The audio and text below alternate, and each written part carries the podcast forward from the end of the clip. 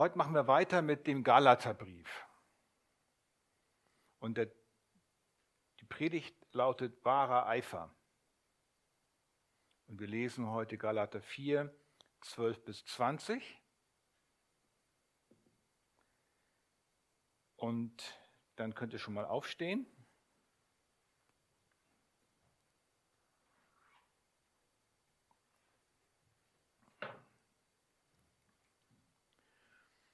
Danke, Jesus, dass wir jetzt dein Wort lesen dürfen.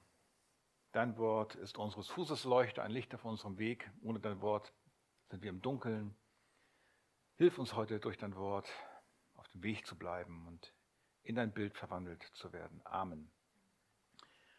Galater 4 ab Vers 12.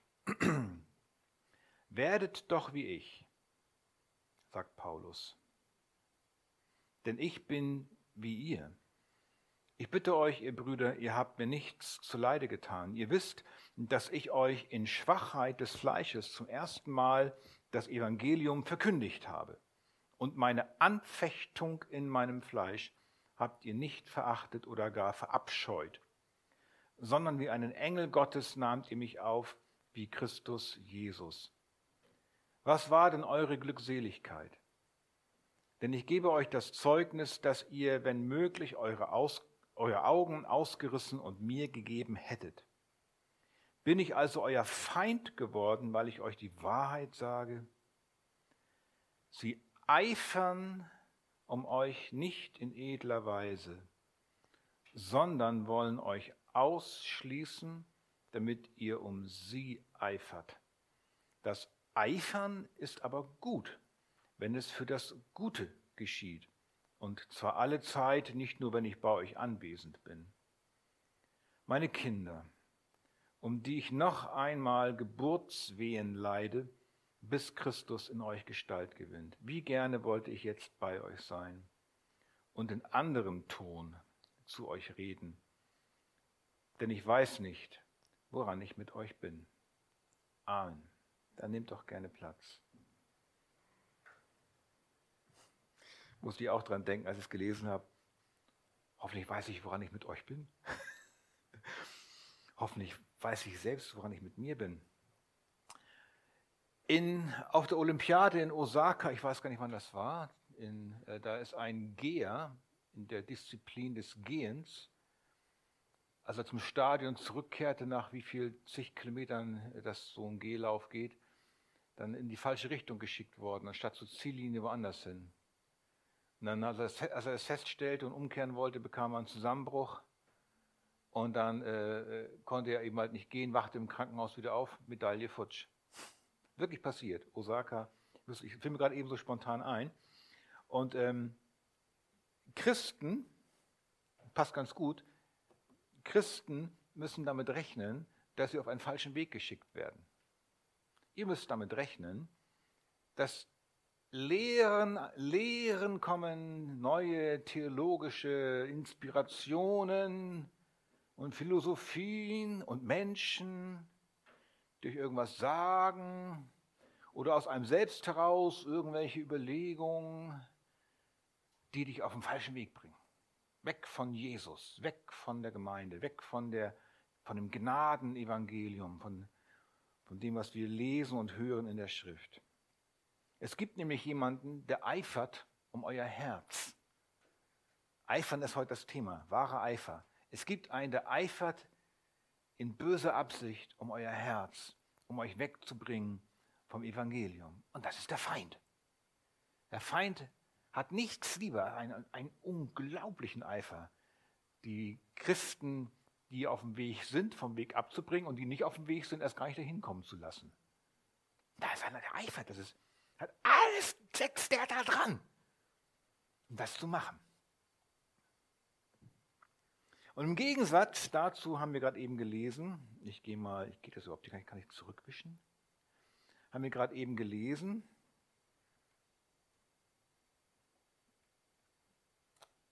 ich kann mir aber im zweiten Gottesdienst mehr Zeit lassen, habe ich mir, habe ich, hat man mir gesagt.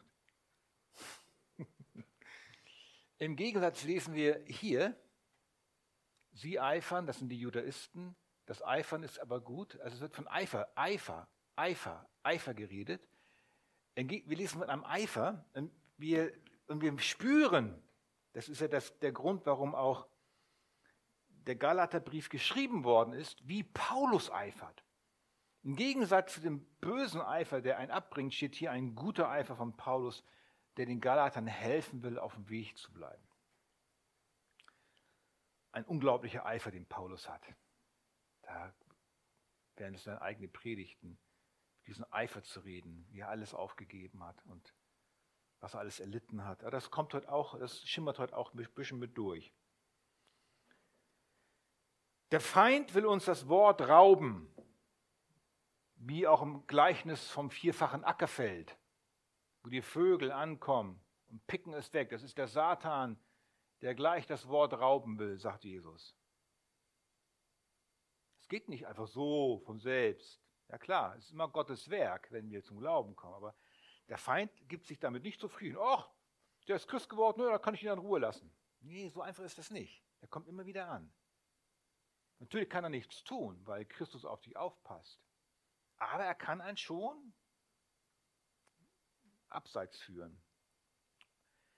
Deswegen sagt auch Paulus in Galater 1, Vers 6, mich wundert, dass ihr euch so schnell abbringen lasst. Anders als bei dem Geher, der kurz vor der Ziellinie versagt hat, konnte er nichts für, kann man ja sagen, er konnte nichts dafür.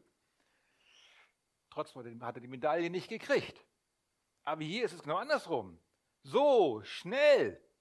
Ihr seid angefangen zu laufen. Oh, gleich links rum. gleich links rum. Und gleich zur Tür raus. So schnell, so schnell. Mit dem Knall seid ihr schon woanders. Nicht erst vor der Ziellinie. Sie hatten gut angefangen. Sie hatten einen guten Start hingelegt. Paulus kommt zurück nach Antiochia. Und dann spricht er, wie viel Gott mit ihnen getan hatte. Oh, in Derbe und Lystra und da ganze galatische Region, wie was sie all, die waren so super, duper. Aber dann war etwas passiert. Irgendetwas war eingebrochen. Sie brachen ein, wie jemand auf dem, auf dem, auf dem Eis, auf so dünnen Bruch eingebrochen. Oder es brach eine fremde Lehre ein. Menschen brachen ein, die Judaisten, andere Leute kamen die erzählten ihnen irgendwas anderes. Oh, und dann kommt Paulus und macht Folgendes. Er erzählt ihnen erstmal in Vers 8 bis 9, äh, erinnert, erinnert er sie daran, wer sie eigentlich waren, bevor sie Christen wurden. So, so, steigt Paulus eigentlich ein. Bevor wir zu unseren Versen kommen, steigt Paulus erstmal so ein und sagt, pass mal auf, denk mal dran, wo du vorher warst, bevor du Christ warst. Was warst du denn da? als ihr Gott nicht kanntet. Und jetzt aber seid ihr von, jetzt seid ihr, jetzt habt ihr Gott erkannt, seid von, vielmehr von Gott erkannt worden. Damals aber, jetzt aber. Im Prinzip sagt Paulus damit, bevor wir zu unseren Versen kommen, vergiss nicht, wer du warst. Wenn du losrennst und biegst links ab, denk doch mal dran, was, was mit dir war vorher. Es gibt ein damals, damals, als ihr Gott nicht kanntet. Vergiss nicht, wo du warst und was du warst, bevor du dich bekehrt hast. Was für ein Leben du gelebt hast. In was für eine Richtung du gerannt bist. Und jetzt wirst du wieder in diese Richtung rennen. Vergiss es nicht, damit du schätzt, was du jetzt hast. Vergiss es nicht. Vergiss es niemals. Denk sogar immer wieder dran. Nicht nur, nicht nur vergessen, sondern denk sogar dran. Bleib, fließ, fließ nicht aus den Augen. Renne dich aktiv daran, wo du warst. Gut, an anderer Stelle sagt Paulus, ich vergesse, was da hinten ist. Ich strecke mich aus nach dem, was vorne ist. Ich vergesse, was hinten ist. Ja, was nun? Soll ich nun vergessen oder nicht vergessen? Äh, komme ganz durcheinander. Aber hier bei Philippa sagt Paulus was anderes. Da sagt er, ich lasse mich nicht von meinem alten Leben festbinden. Wir erinnern uns, wenn wir uns erinnern an das alte Leben, ja, da war ich. Und darf das nicht dazu führen, dass es mich bindet. Oh, was habe ich damals bloß gemacht? Ich habe schlaflose Nächte immer noch. Ich vergesse, was hinter mir liegt. Ich strecke mich aus. Das Alte bindet mich nicht mehr fest. Aber es ist gut daran zu denken, woher wir kommen. Aber es bindet mich nicht mehr. Deswegen nur ganz kurz zur Erinnerung. Das macht mir also keine schlaflosen Nächte mehr. Die Israeliten vergaßen auch immer, woher sie kamen. Wie oft sagt Gott im Alten Testament, ich bin der Herr, dein Gott, der dich aus Ägypten geführt hat. Da sagt er immer wieder, bom, bom. warum? Warum wiederholt das Gott? Weil wir es immer wieder vergessen. Wir Menschen vergessen. Wir leben jetzt, uns geht's gut, naja, und dann irgendwann kommt Zeit dazwischen. wie war denn das mit meinem alten Leben? Wie war das, Falk? Wie war das? Wie ich Ehestreit hatte, nur weil ich diese Musik, mein Egoismus durchsetzen wollte, wie ich in Gedanken das und das und für wichtiger hielt und zack, zack. Oh, nie wieder zurück, nie wieder zurück. Jesus, nur bei dir, ich will nicht wieder zurück, nur nach vorne. Danke, dass du mich befreit hast von meinem alten Leben. Das macht mir aber keine schlaflosen Nächte mehr. Bin befreit davon. Und das droht uns auch, das zu vergessen. Und deswegen erinnert uns Paulus dran. Er sagt, als ihr Gott nicht kanntet. Das heißt nicht, dass sie nichts von Gott wussten. Wir sind ja alle seine Geschöpfe. Auch die nicht an Christus glauben. Du bist ein Geschöpf Gottes. Gott hat dich gemacht. Das heißt aber nicht, dass du Gott ein Gotteskind bist, nur weil du auf die Welt gekommen bist. Als wir Gott nicht kannten, heißt das ja auch, wir waren nicht Gottes Kinder. Wir wussten, ja, es gibt einen Gott, ein höheres Wesen, aber wir waren nicht Gottes Kinder. Wir sind nicht Kinder Gottes, nur weil wir Menschen sind, die Gott gemacht hat. Unser Herz ist nie neutral. Unser, unser Herz ist von Geburt an nicht irgendwie ein Vakuum. Da ist nichts drin. Doch. Warum? Was sagt Paulus? Damals aber, als ihr Gott nicht kanntet, dientet ihr denen, die von Natur aus, die von Natur nicht Götter sind. Ihr dientet denen, irgendwelchen, das sind auch Mächte, aber nicht der wahre Gott. Wir haben anderen Göttern gedient. Welche waren das? Und in Vers 9 spricht er davon, wem wir gedient haben. Jetzt aber, da ihr Gott erkannt habt, ja vielmehr von Gott erkannt seid, wieso wendet ihr euch wiederum, kommt es den schwachen und armseligen Grundsätzen zu, denen ihr von neuem dienen wollt? Schwache und armselige Grundsätze.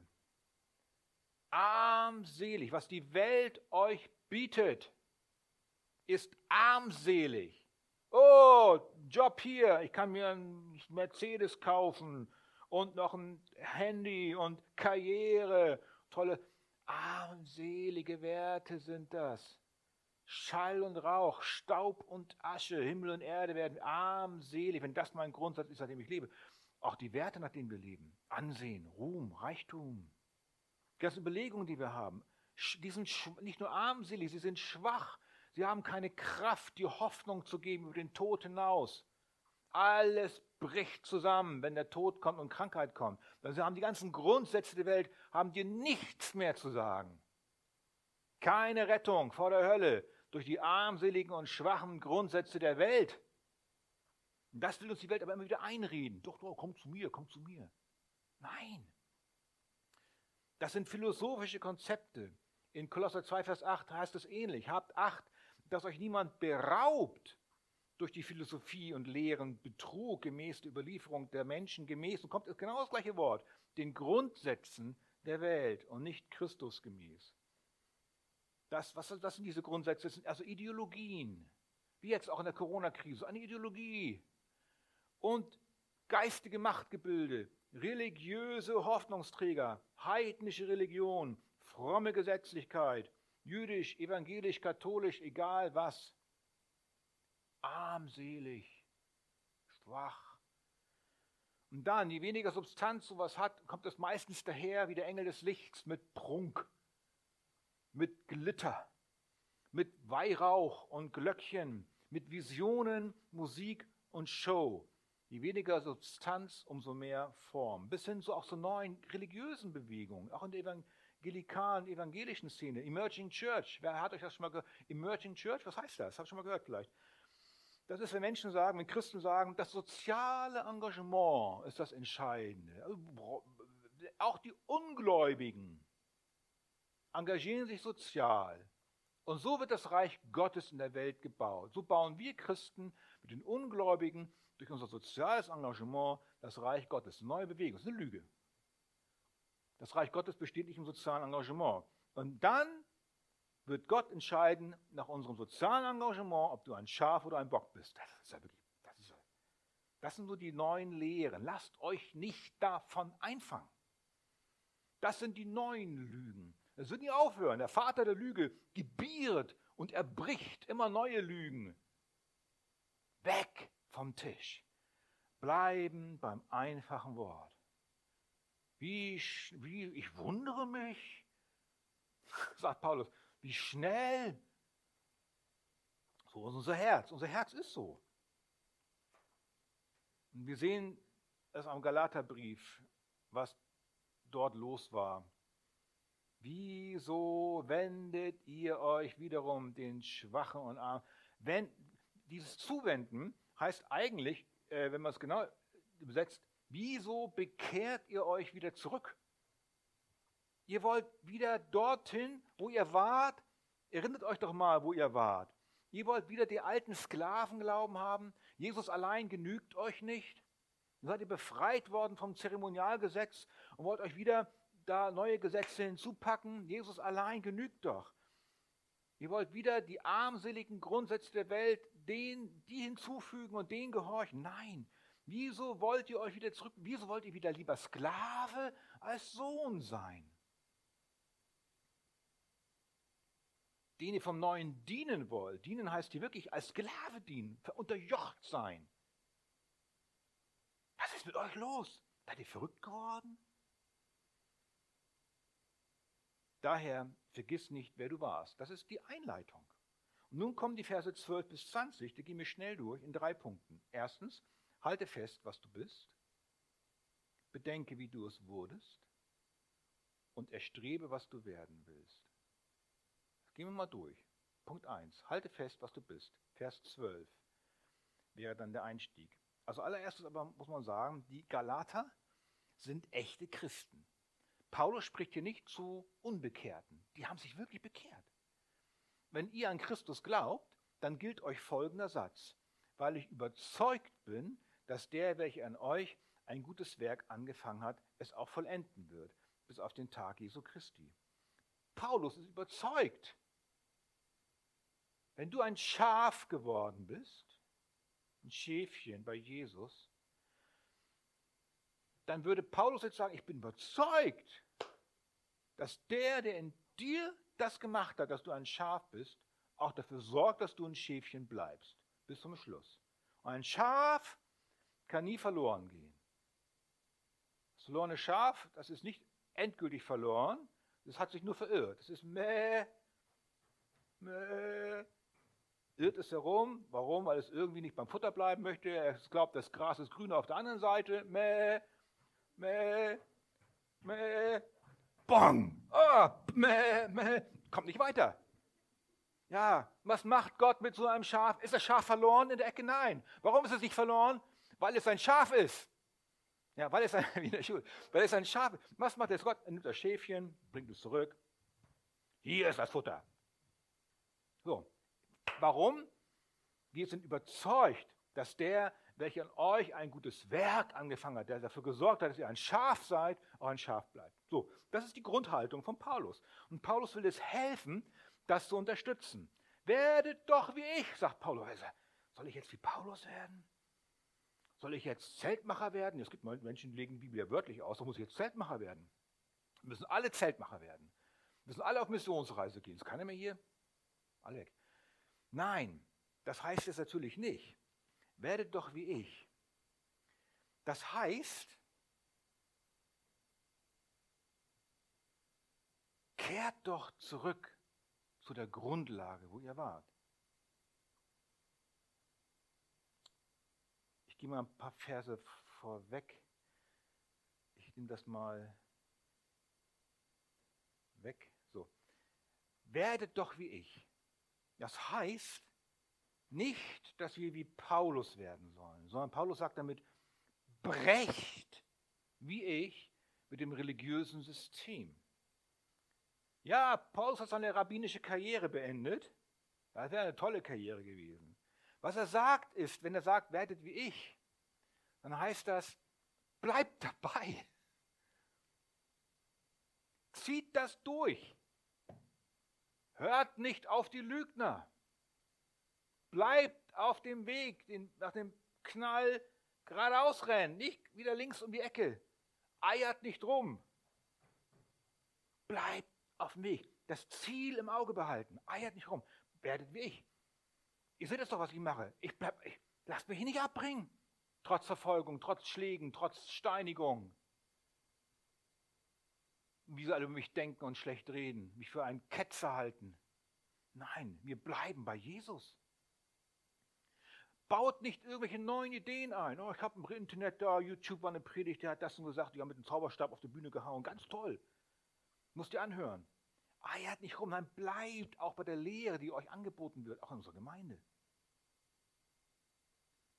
Keine Peacement, keine Besänftigung, kein Abschwächen der Botschaft. Und das ist der erste Punkt, den wir gehört haben. Halte fest, was du bist. Ein Kind Gottes. Ein Schäfchen. Das zweite, bedenke, wie du es wurdest. Paulus sagt, denn ich bin wie ihr. Werde doch wie ich, denn ich bin wie ihr. Was heißt denn das jetzt? Na, ich bin durch das gleiche Evangelium wie ihr. Es gibt keinen Unterschied. Ich bin durch die gleiche Gnade, durch das gleiche Heilswirken, durch den, durch den gleichen Heiligen Geist, durch das gleiche Wort wiedergeboren worden. Es gibt ein, ich war tot in meinen Sünden wie ihr. Ich bin lebendig geworden durch das Wort wie ihr. Denn ich bin wie ihr. Ihr habt euch nicht zu mir bekehrt, sagt Paulus euch. Ihr seid kein Paulus-Fanclub geworden. Wir stehen auf demselben Fundament. Es gibt zwischen uns keinen Unterschied. Werdet doch wie ich, denn ich bin wie ihr. Ihr habt mir nichts, ihr habt mir nichts zu Leide getan. Er sagt in Schrift, ihr habt euch sehr rücksichtsvoll mir gegenüber verhalten. Ich kam in Schwachheit zu euch. Ihr wisst aber, Vers 13, dass ich euch in Schwachheit des Fleisches zum ersten Mal das Evangelium verkündigt habe. Da spricht er auch davon, was er getan hat. Er hat das Evangelium verkündigt, aber in Schwachheit. Das Entscheidende war aber nicht meine Person, wie ich aussah, was für Schwielen und Beulen und Narben ich hatte. Durch die ganzen Schläge ist vielleicht sogar mein Auge, guckt eins links, eins rechts. Ihr habt euch nicht abgewandt, trotz meiner mir anhaftenden Schwachheit wie es wirklich heißt. Also eine körperliche Versehrtheit, auch eine Schwäche vielleicht. Wie habt ihr reagiert? Wie habt ihr darauf reagiert, auf meine Schwäche? Und meine Anfechtung in meinem Fleisch habt ihr nicht verachtet oder gar verabscheut. Die Krankheit, die Paulus hatte, oder die, die, den Makel, den körperlichen Makel durch den Pfahl im Fleisch, den er hatte, war so, dass er sogar eine Anfechtung war, für, oder hätte sein können für die Galater. Ja, man, ja, man denkt immer so, ja, ein Prediger des Evangeliums, der muss aussehen wie Arnold Schwarzenegger. Gesund, tough. Nein. Achtet nicht auf das Äußere, wie ich aussehe. Ihr habt nicht auf meine Krankheit geschaut. Ihr habt nicht auf meine Person geschaut. Ihr habt das Evangelium geliebt. Meine Krankheit war eine Anfechtung für euch. Ja, mir wurde ein fahles Fleisch gegeben und ihr habt das nicht verachtet oder verabscheut. Das war der Vers davor. Ne? Ihr habt das nicht verachtet oder verabscheut. Wörtlich, ihr habt das nicht bespuckt. Die hätten vor ihm ausspucken können, so sah er aus, so kaputt. Sonst hätte das Paulus nicht geschrieben. Ihr habt es nicht verabscheut. Ja, vielleicht war es eine Augenstellung. Ähm, wissen wir nicht genau. Später wird gesagt, dass sie gerne ihre Augen ausgerissen hätten. Das kann auch nur ein Bild sein. Wir wissen es nicht. Aber ihr habt mich so liebevoll aufgenommen. Wie ein Engel Gottes habt ihr mich aufgenommen. Ja, noch eine Stufe weiter. Nicht nur, ihr habt mich nicht nur wie ein Engel aufgenommen, ihr habt mich wie Christus Jesus aufgenommen. Was für eine Liebe. Wenn du zu mir kommst, Gertraud, nehme ich dich auf wie Christus Jesus. Hoffe ich jedenfalls. Naja, diese Liebe, um die geht es ja. Ne? Wie schön, was für ein Bild. Er erinnert sie daran, was für eine Herzenshaltung sie ihm gegenüber hatten. Und überhaupt nicht auf sein Äußeres geachtet, sondern das Wort. Da kommt Christus zu uns durch sein Wort. Wenn zu euch gepredigt wird, dann predigt nicht Falk. Meine Schlauheit macht gar nichts. dann kommt Christus und predigt. Oder Herr, behüte meinen Geist und meine Zunge, dass ich mich nicht vertue. Da kann man ja vor Schreck erstarren. Aber es geht hier um die Liebe. Hier geht es um die Liebe, die die Galater im Herzen hatten. Ihr habt mich so liebevoll aufgenommen. Und das erinnert uns an Johannes 13, 20. Wahrlich, wahrlich, ich sage euch, wer den aufnimmt, den ich senden werde, der nimmt mich auf. Und wer mich aufnimmt, noch höher, der nimmt den auf, der mich gesandt hat. Der nimmt nicht nur, der nimmt nicht nur Christus Jesus auf, der nimmt den Vater auf. Was? So wart ihr, ihr Gelater. Aber wo ist nun eure Glückseligkeit geblieben? Wo ist nun euer Glück? Wo ist denn eure Erfülltsein? Wo ist euer Friede? Wo ist eure Freude geblieben jetzt? Wieso reicht es euch nicht mehr? Wieso empfange ich keine Fürbitte mehr von euch? Wieso empfange ich keine Fürsorge mehr? Wo ist denn das geblieben? Und das kennt man. Wenn der Feind kommt mit seiner Lüge, wenn ein Wörtchen hinzugefügt wird zum Evangelium, wie am Ende steht, dann kommen alle diese Plagen über uns, dann geht die Freude verloren. Es kann, dann, da ist einmal puff die Luft raus. Muss man wieder diesen, diesen, da hat man sowas Neues irgendwie. Aber die, wahre, die Freude an Christus ist dann puff weg. Das ist die Gefahr. Wo ist denn eure Glückseligkeit? Wie waren wir glückselig, als die erste Liebe kam? Jesus. Ich bin ein Sünder und verloren. Ich, komme in die, ich bin schwarz und finster. Und dann kommst du und, und bezahlst mit deinem Leben den Preis für meine Sünde. Oh, ich bin ein neugeborenes Schäflein. Jesus, nur noch Jesus, Jesus, Jesus. Also Leute halt nicht für bekloppt. Meine Frau hat mich für verrückt gehalten. Die hat mich ausgelacht am Anfang, am Anfang. Na, was ist das wieder für ein Strohfeuer? Wo ist eure Glückseligkeit? Es war aber kein Strohfeuer. Oh, der Herr möge dafür sorgen, dass durch sein Wort diese Glückseligkeit immer erhalten bleibt. Das bleibt sie aber nur, wenn wir nicht auf diese Lügen hören, wenn wir immer wieder prüfen, prüfen, prüfen, stimmt das? Uns bloß nicht einlassen, was, was da im Internet alles rumgeistert. Fragt immer eure Pastoren. Fragt nicht nur uns, klar, auch die Pastoren aus Hamburg, wenn ihr eine Frage habt, ist das eine gute Lehre? Bleibt erstmal, bleibt doch mal bei dem, was du hast. Warum, warum das Gras? Da, bleibt doch. Werden, werdet ihr schlecht ernährt hier? Nein, ich vertraue da auch völlig drauf. Das Wort Gottes. Wo ist eure Glückseligkeit geblieben? Ja, denn ich gebe euch Zeugnis, dass ihr, wenn möglich, damals, als diese Glückseligkeit da war, eure Augen ausgerissen und mir gegeben hättet. Ihr hättet alles erduldet. Und jetzt sage ich euch die Wahrheit. Bin ich jetzt euer Feind geworden, weil ich euch die Wahrheit sage? Wir werden immer schnell als Feinde. Wenn du, wenn du den Leuten, wenn, wenn man die Wahrheit sagt, ja, dann muss man natürlich auch gucken, dass man es liebevoll sagt. Die Wahrheit in Liebe sagen. Das ist Geheimnis. Da bin ich ganz schlecht drin. Und ich hoffe, wir, wir lernen da alle dran. Wir müssen immer wieder wir sind untereinander eine Familie. Du sagst, du redest mit die Wahrheit in Liebe sagen. Ich muss mir auch die Wahrheit sagen lassen. Ich habe die Wahrheit nicht mit Löffeln gefressen. Wenn ein Auto zu mir kommt und sagt, das war nicht in Ordnung, wie wir mit einer Frau geredet hatten, dann sagt er das immer liebevoll. und wenn nicht, ist es auch egal, weil ich natürlich dahinter die Liebe Gottes sehen darf. Mein Gott, es sind noch keine Säuglinge mehr, die immer, ach, mein lieber kleiner Falk, pass mal auf. Falk, das ist Sünde. Patsch. Oh ja, stimmt. Das sage ich gar nicht auf. Nur es war jetzt nicht so schlimm, was du gemacht hast, Falk. Ne? Aber guck mal, der liebe Jesus. Nein, Falk, das ist, du bist du, hör auf damit. Ja, das tut nicht gut. Das, das, tut, das, das ist ein ganz dummes Gefühl, wenn einem sowas gesagt wird. Ganz, das, man fühlt sich nicht gut. Aber dann kommt dir der Heilige Geist zu Hilfe und sagt, oh ja, siehst du, Falk. Und dann sagt mein Bruder Arthur, komm, wir sind ja beide Sünder. Wir sündigen ja immer. Aber wir, deswegen brauchen wir einander. Deswegen brauchen wir so wunderbar einander. Wo bin ich stehen geblieben? Bin, euer Feind, bin ich euer Feind geworden, genau. Ja, wir sollen an, ja, wer Harmonie um jeden Preis will, wenn es nur darum geht, immer Harmonie, Harmonie, der liebt am Ende nur sich selbst.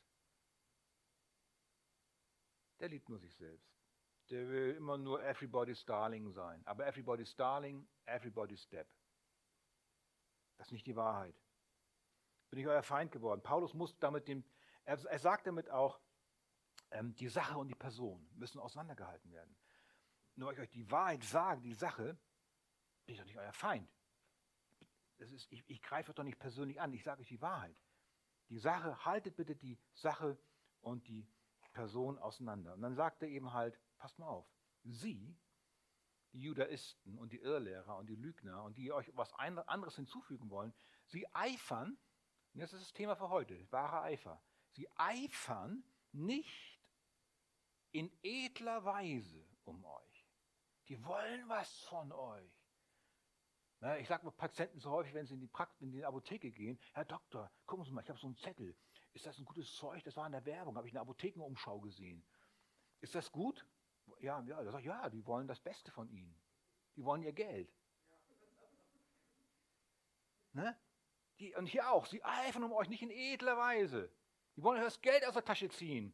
Die wollen, dass ihr euch, sie wollen euch ausschließen von der Gemeinschaft der Heiligen von der Gemeinschaft derer, die glückselig sind im Evangelium.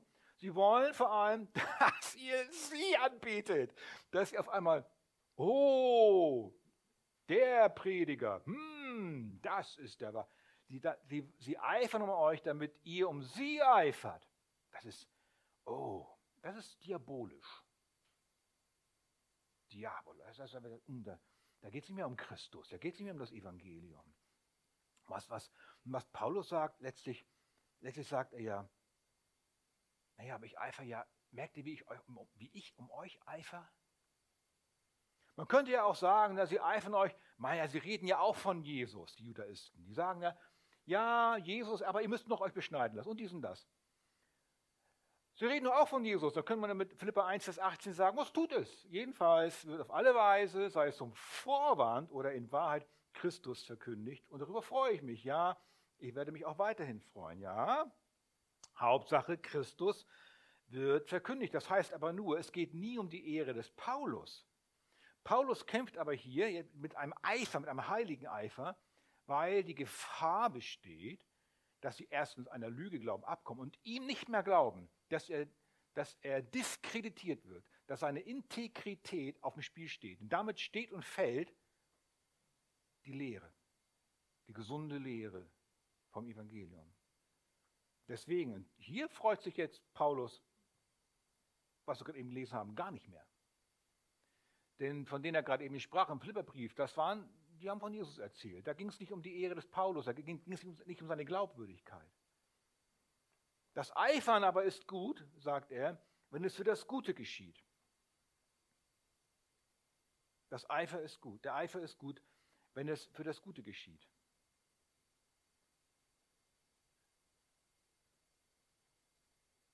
Ja, Hauptsache Christus wird verkündigt.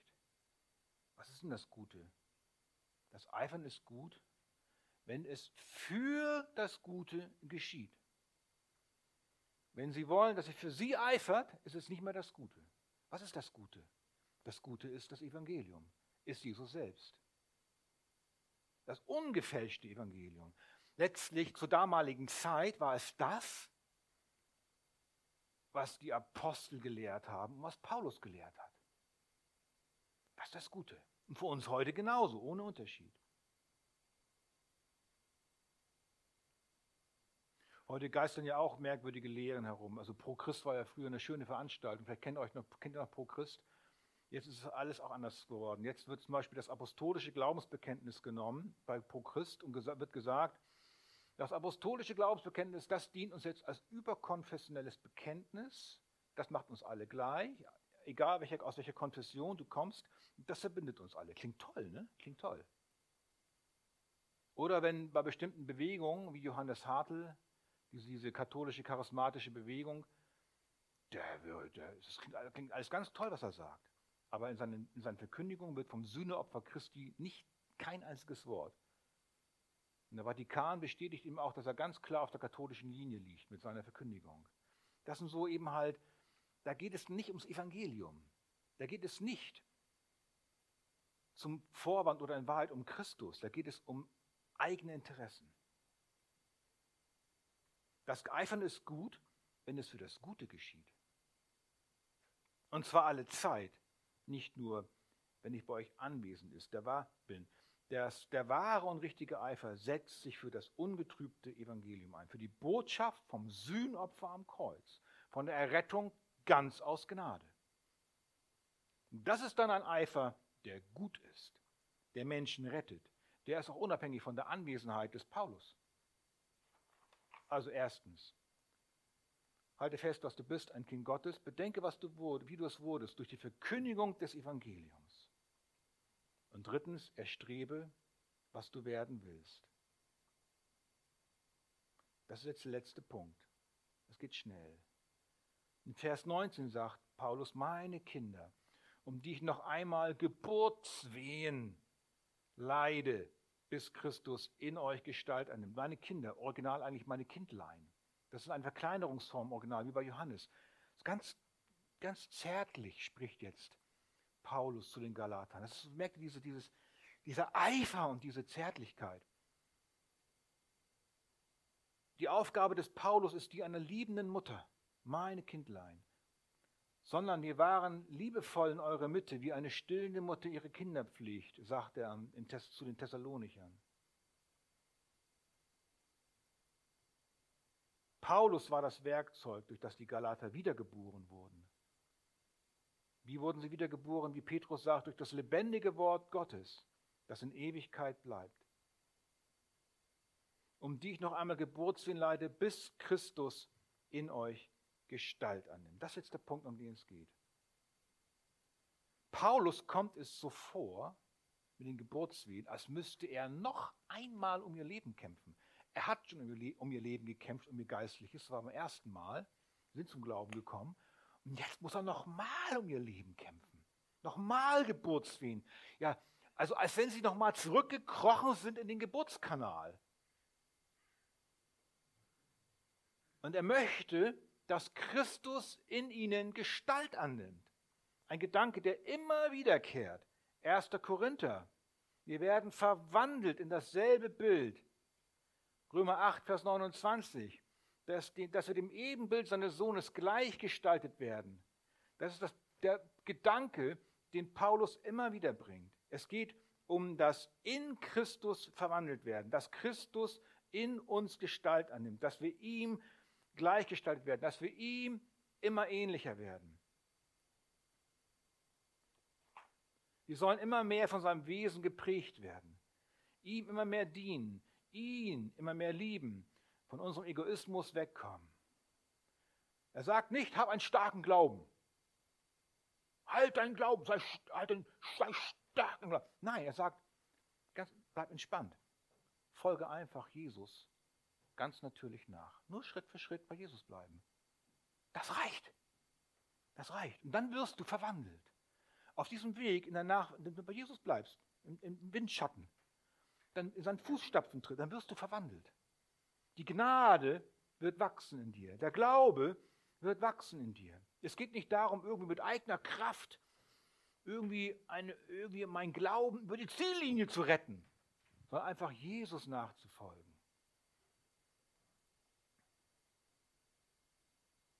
uns durch ihn prägen lassen. Prägen, eine Münze, die, stell dir vor, die ist verprägt, da ist irgendwie dein altes Leben drauf geprägt. Boom, neuer, neuer, oh, neuer, neu geprägt. Ja, das kann manchmal auch in einem Augenblick geschehen, aber äh, im Prinzip, es gibt einen Prozess. Wir werden nach und nach geprägt, verwandelt. Christus hat den Anspruch auf unser ganzes Leben komplett Anspruch auf unser Leben. Und deswegen ist es eine allumfassende Veränderung nach und nach. Das ist der Gedanke, um den es geht. Deswegen, das ist das, wonach wir streben sollen. Mit aller Leidenschaft. Man könnte sagen, das ist auch ein Eifer, den wir haben sollen. Die, bei Christus zu bleiben, um verändert zu werden. Gar nicht mal um verändert zu werden, bleibe einfach bei Christus, weil ich ihn liebe. Und dadurch werde ich verändert. Oh, ich will den dritten Grad der Theologie und den fünften Dan in der Gnade haben, den zehnten Dan in der Liebe, den Schwarzgurt in der Barmherzigkeit. Nein, Ja, ist, wir sollen uns ausstrecken. Ich strecke mich aus nach dem, was vorne ist. Aber es geht darum, bei Jesus zu bleiben. Dann, dann, dann geschieht das, dann wächst, dann, dann wachsen diese Früchte. Die muss man nicht verkrampfen. Aber dieser Eifer besteht darin, einfach bei Jesus zu bleiben. Wie gerne wollte ich jetzt bei euch sein und in anderem Ton mit euch reden, denn ich weiß nicht, woran ich mit euch bin. Ja, wie gerne würde ich bei euch sein. Er konnte es nicht. Und er schrieb in diesem Brief, weil er momentan nicht wusste, woran er mit ihm ist. Und ich hoffe, dass eine Antwort kam. Gehe den Weg mit Christus einfach weiter, ob du jung bist oder alt bist. Es ist ein Marathon. Melita, gehe den Weg mit Christus weiter. Olga, Dominik, Laura, Monika, ach alle, könnt ihr alle Namen nennen. Falk, gehe weiter, bleib nicht stehen. Stillstand ist Rückschritt. Bei denen, die bekehrt sind, wird die Warnung des Paulus dazu führen, dass sie weitergehen und weiter wachsen. Sie sollen erkennen, dass sie verwandelt werden in das Bild Jesu, wenn wir ihm nachfolgen. Wie gerne wollte ich bei euch sein. Ja, und noch etwas vielleicht zum Schluss. Wir tragen alle geistliche Verantwortung übrigens. Nicht nur der Paulus. Oh, Paulus. Und Falk und Arthur, geistliche Verantwortung. Wir sollen eifern um euch. Jawohl. Ich hoffe, dass die Galater Jesus mehr folgen. Ich hoffe auch, dass ihr und ich Jesus mehr folgen. Mehr als unseren eigenen Wünschen und Sehnsüchten und Träumen sondern dass in uns, in meinem Herzen auch ein Eifer angefacht wird, um, damit wir um Menschen eifern. Eiferst du um deine Tochter? Eiferst du um deinen Sohn? Eiferst du um deine Mutter, um deinen Vater? Eiferst du um deine Ehefrau? Eiferst du um deinen Ehemann? Eiferst du um deine Familie? Ich bin sicher, dass ein wacher Christ immer ein paar Menschen hat, um die er eifert, um deren geistliches Wachstum. Wo sind deine Leute, um die du eiferst? Oder ist es dir völlig egal? Wird schon werden, läuft schon. Und vielleicht legt dir Jesus heute Morgen ganz neu jemanden aufs Herz, um den du eifern kannst im Gebet, im Gespräch, in der Liebe. Dieser Eifer sticht aus unserem Text hervor. Ein göttlicher Eifer, kein religiöser Fanatismus, wie bei den Moslems oder anderen, die andere töten, sondern der lebendig macht. Ein Eifer, der sich hingibt, der liebt, an der hilft, der anderen hilft, weiterzugehen, nicht liegen zu bleiben, damit sie ans Ziel kommen. Ein Liebeseifer. Ich fasse zusammen. Zuerst hatten wir die Einleitung, vergiss nicht, wer du warst. Wir waren alle Sklaven des Teufels, der Sünde. Dann aber, halte fest, was du bist, ein Kind Gottes. Ja. Glaube es. Der Geist sagt mir, ich bin ein Kind Gottes. Bedenke, wie du es wurdest, durch Gnade, durch das Wort vom Kreuz, durch das gleiche Evangelium, das Paulus schon selbst an sich erlebt hat, wo Christus zu ihm spricht. Erstrebe, was du werden willst. Das heißt, eifere um das Gute dass du in Christi Bild verwandelt wirst. Eifere um andere, damit sie auf dem Weg bleiben und auch immer verwandelt werden. Das ist guter Eifer, das ist wahrer Eifer, das ist lebendiger Eifer, das ist göttlicher Eifer. Gott helfe uns dabei. Amen.